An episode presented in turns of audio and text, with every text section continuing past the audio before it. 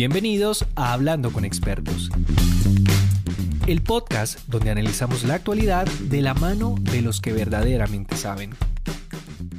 Y hablemos acerca de un caso que ha sido bastante polémico, eh, bastante sonado en los medios de comunicación esta semana, que es el caso de Ciro Guerra. Ciro Guerra es un cineasta eh, supremamente famoso en Colombia, es eh, reconocido principalmente por toda esta producción del abrazo de la serpiente, eh, ganadora de premios y demás. Resulta que, en los últimos días un portal web, eh, diría yo que dirigido por feministas, me corregirá Sharon si, si me equivoco, que son volcánicas, publicaron una serie de ocho denuncias, voy a decirlo así, de presuntos acosos eh, y de presuntas violaciones sexuales en contra de ocho mujeres. Eh, este cineasta eh, salió a, pues a, defender su derecho a la defensa, a ejercer su derecho a la defensa, desmintiendo eso, que, que él no ha sido protagonista o no ha hecho esos actos de los cuales se le acusan y que va a dejar que las instancias judiciales sean quienes decidan y hagan respectivamente eso, justicia, porque él dice que a él se le está también vulnerando un derecho que es el de tener un buen nombre y demás. Me gustaría saber, Sharon, eh, ¿usted qué opina acerca de esas acusaciones? No sé si tuvo la oportunidad de leer el artículo con, los ocho testimonios de, Volcánicas, yo lo alcancé a leer, eh, tengo unas opiniones al respecto, pero para comenzar, pues me gustaría darle la palabra a usted. ¿Qué tiene que decir al respecto? Bueno, lo primero que tengo que decir es que cuando una mujer o un hombre o un niño o una niña se acercan a decir, a mí me pasó esto, levantan la mano, ya es un acto valiente. En ese sentido, eh, digamos que, creerle a una primera víctima es fundamental para poder hablar de otro tipo de, de acusaciones o de eventos que se puedan dar. Creerle a la víctima es fundamental. Y claro, yo sé que hay personas sin escrúpulos que juegan con esto para poder para poder recibir lo que, lo que quieren. Esto, esto puede suceder porque la humanidad eh, a veces no actúa de la mejor manera, pero creerle a la víctima es lo primero, es fundamental. Carolina, la periodista que, que, digamos, lanzó todo esto pues a la luz pública, por decirlo de alguna manera, dice que la primera denuncia la recibió en febrero y en lugar de apresurarse, digamos, a, lanzar, que más a mí me parece una, una gran decisión como periodista, eh, no, no publicó nada desde febrero de este año, sino que se espera hasta esta semana, en junio ya, para decir públicamente que esto está sucediendo. Eso quiere decir que hay una investigación detrás de esto. Sí, hay rigor detrás. Hay rigor detrás. Hay rigor, hay información, hay víctimas y además hay, hay un tratamiento con las víctimas. Cuando tú trabajas con una persona que fue violentada o que fue acosada de alguna manera, no todas quieren hablar de su momento, eh, en el, del momento en el que fueron acosadas y mucho menos si se trata de una figura pública. Pero cuando ya tienes una, primera, una primera persona que levanta la mano, que fue lo que sucedió en febrero, y llevas a cabo toda una investigación periodística y además un trabajo con esas personas para poder publicar, significa que hay algo de rigor y que hay, que, hay trabajo detrás de ello.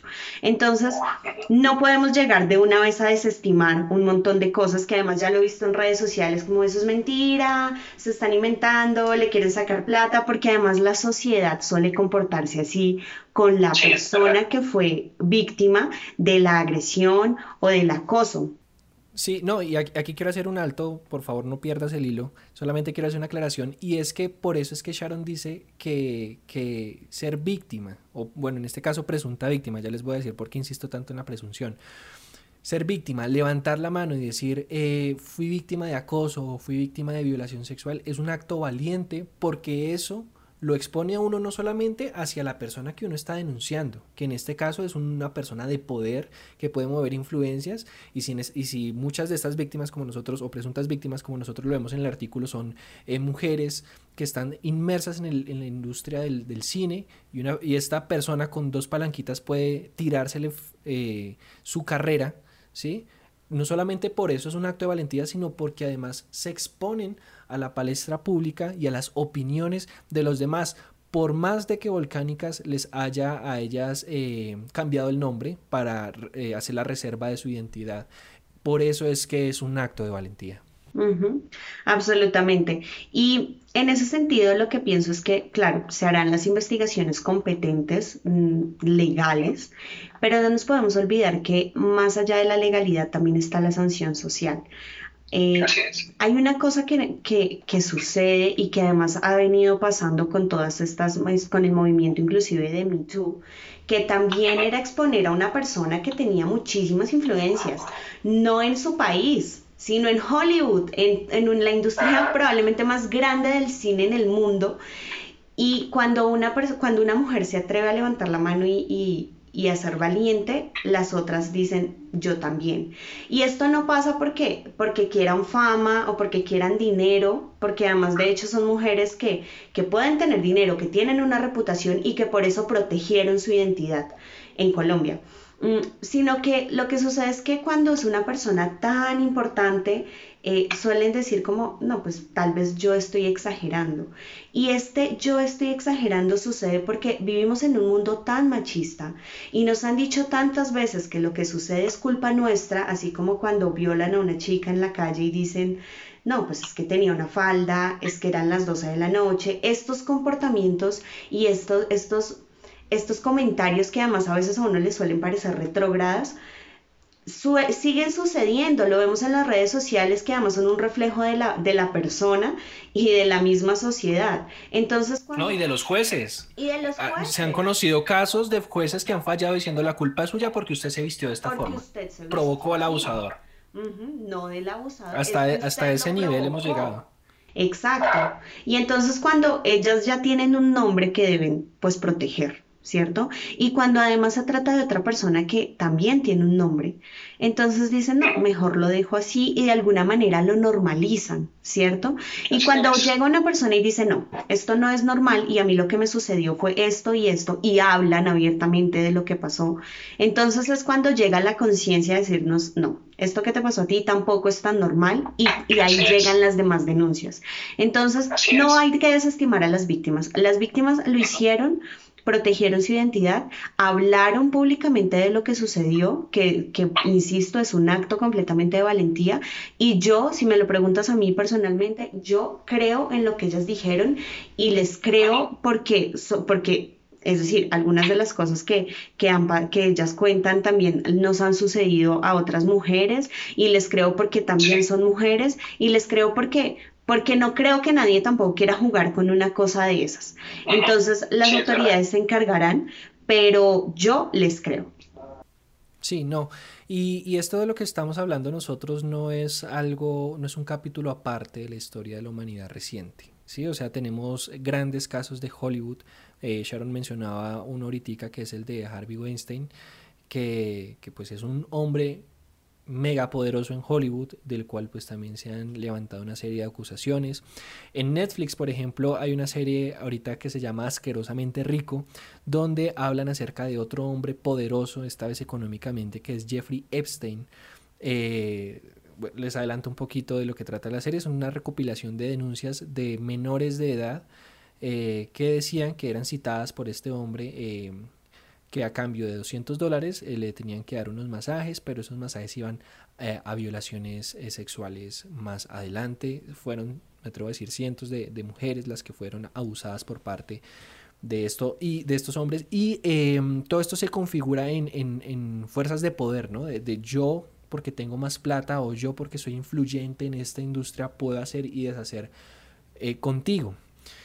Pero hay, hay, hay, algo en lo que difiero contigo un poco, Sharon, y es eh, el hecho de, de, o sea, yo sigo creyendo en la presunción de inocencia de una persona, o más bien, sigo defendiendo ese derecho de la presunción de inocencia de una persona, sin decir con esto que las denuncias que haya publicado Volcánica sean falsas. Precisamente eso es la presunción. Yo no sé si esto es cierto o esto es equivocado soy más de los partidarios de, que haya una instancia judicial porque para algo están las instancias judiciales que adelanten investigaciones. Ahora, también hay que eh, aclarar que las instancias judiciales también pueden llegar a ser corruptas dejarse de pronto vender o comprar eh, por, por favores o por dineros y emitir fallos injustos, ¿sí? Pero además no solo la corrupción, sino que se ha demostrado que, las, que, que la justicia no ha sido efectiva.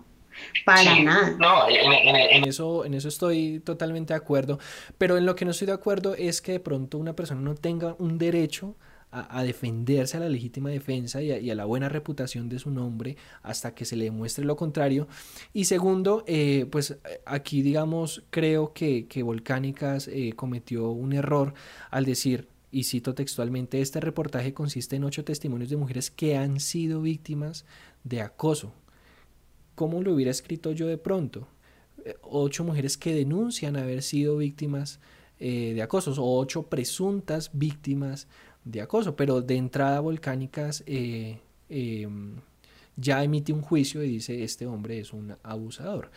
Teniendo en cuenta lo que les dije anteriormente, ¿no? Sin deslegitimar la, denuncia de, estas mujeres, pero, o sea, es que ahí yo entro en este paradigma de lo legal, pero también eh, lo periodístico, ¿no? Uno, uno como periodista eh, siempre le enseñan a uno que uno no debe tomar partido.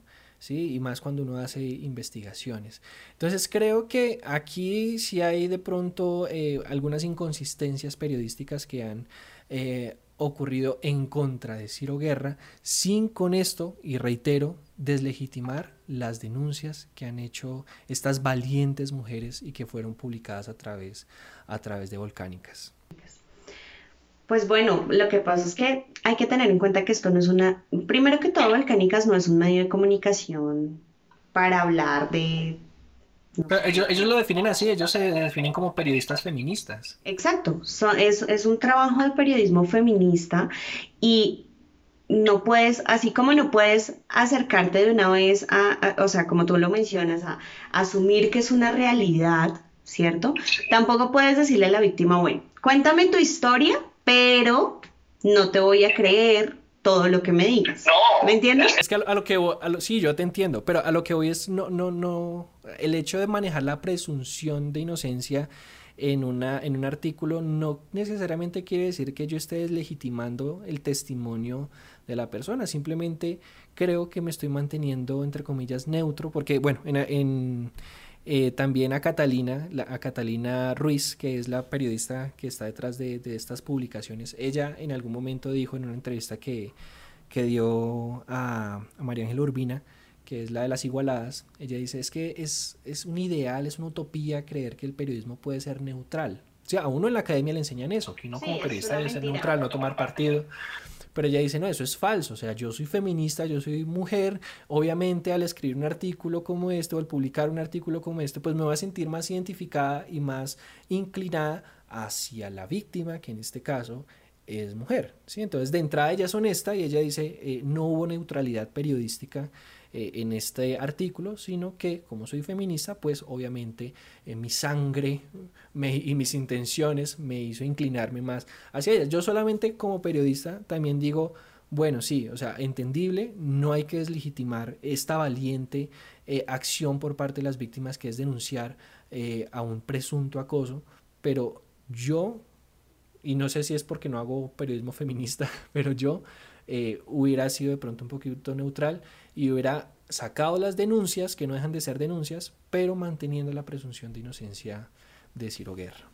Bueno, yo no podría decir eso, yo no, yo no diría si lo manejaría igual o lo manejaría diferente, probablemente creo que lo manejaría muy similar, porque eso, eso de, que, de que el periodismo es independiente y neutro, insisto, y además también estoy de acuerdo, no creo que exista, no creo que sea una cosa tan real, no creo que, que suceda, porque lo que pasa es que en realidad estamos todo el tiempo, así como, como el feminismo es ese camino que tú ves y que tú construyes según tus criterios culturales, religiosos, eh, según todo lo que, toda la información que has recibido durante tu vida, pues asimismo también eh, de alguna manera es el periodismo, claro, con un rigor y con una investigación mucho más eh, profunda detrás de ello y que por eso te decía y por eso recalco que ella siempre dice, la primera denuncia la, recibimos en febrero y ella no se lanzó a escribir un montón de cosas, sino que investigó detrás de ello.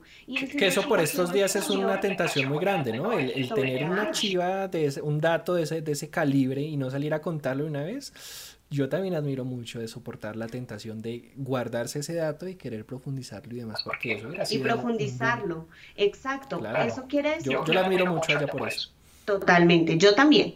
Yo también, no solamente por la chiva, sino porque yo hubiese pensado, te soy muy honesta, en decir, si esto sucede en febrero y yo me espero seis meses, un año, ¿qué puede pasar en ese lapso de tiempo? ¿Cuántas personas más?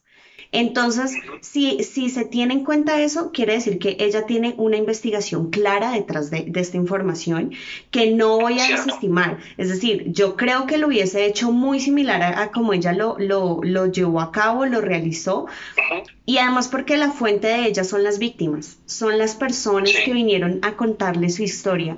Nada de lo que vengan a decirme estas mujeres lo voy a cuestionar porque primero no es mi papel, simplemente lo voy a poner y lo voy a publicar y lo voy a difundir para que haya justicia para ellas. Entonces para mí eso es lo más importante que estas mujeres levantaron la mano, que, una denuncia.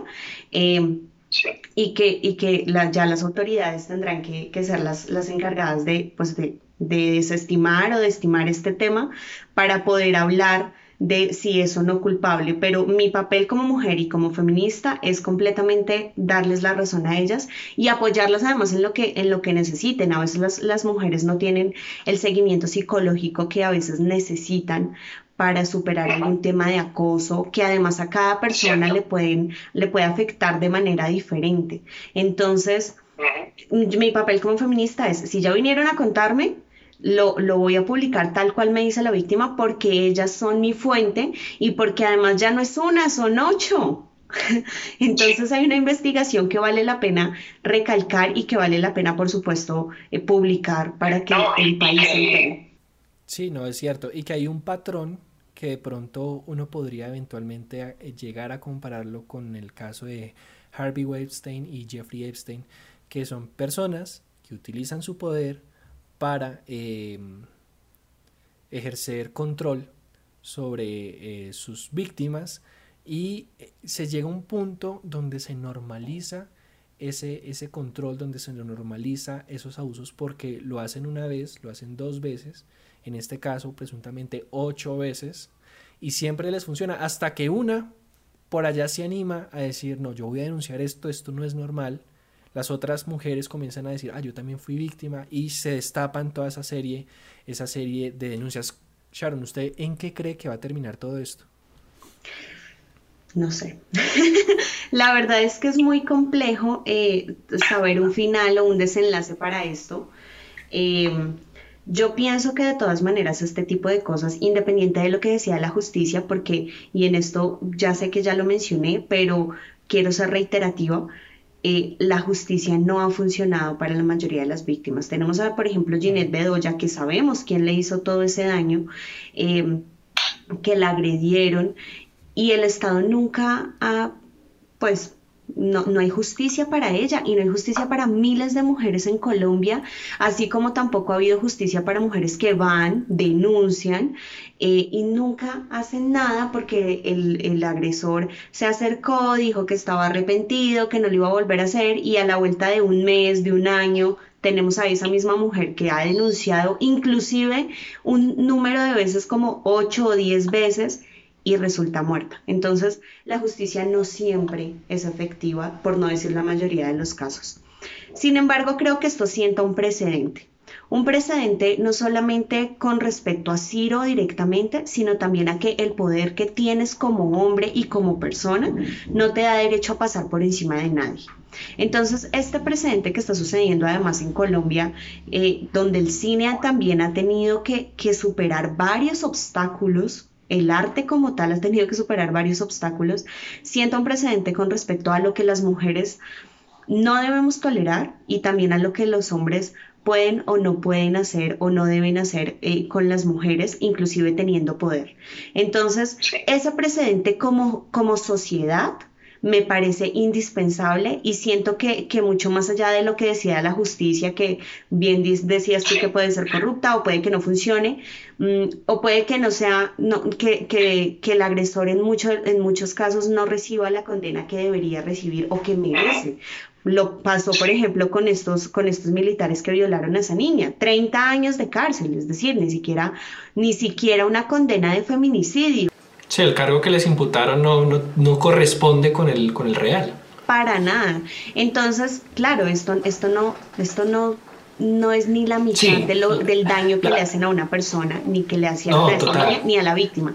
Entonces ese precedente es lo que quiero recalcar, porque, porque siento que independiente de lo que decía la justicia, eh, digamos que como sanción social, pienso que es más importante ese precedente y que no vuelva a pasar, que es lo que al final todas queremos. No, y mira que esa interpretación o ese mm, sentir que tienes tú lo tienen las ocho denunciantes que que compartieron su testimonio volcánicas porque en un apartado, y cito textualmente, dicen, las denunciantes no tienen la intención de hacer una denuncia penal porque no quieren pasar por un proceso de revictimización en manos del sistema de justicia, ni por el cuestionamiento ni el escarnio público. Entonces son mujeres que dicen no queremos hacer la denuncia, no porque sus eh, testimonios sean eh, errados, falsos, no porque no tengan el deseo de hacerlo, al contrario, yo creo que el deseo de muchas de esas mujeres es que este tipo pague en la cárcel por lo que hizo. Pero son mujeres que eh, consideran que el sistema de justicia colombiano, en este caso, pues no es un sistema que sea justo, valga la redundancia, para con ellas y temen de pronto que sean revictimizadas al hecho de que salga otro de estos famosos jueces que emite un fallo es que la culpa fue suya porque esa noche usted, usted se estaba diciendo de esta forma. O, es que la culpa fue suya. Sí, usted estaba borracha, de pronto eh, usted le dio indicaciones a ese tipo de que usted sí quería estar con él y resultó que no. Este fue un capítulo más de Hablando con expertos. Mi nombre es Diego Ojeda y me gustaría que me siguieras en mis redes sociales, donde encontrarás contenido interesante sobre las investigaciones que hago como periodista. En Twitter como arroba Diego Ojeda 95 y en Instagram como Diego Ojeda Sol. Nos escuchamos en un próximo capítulo.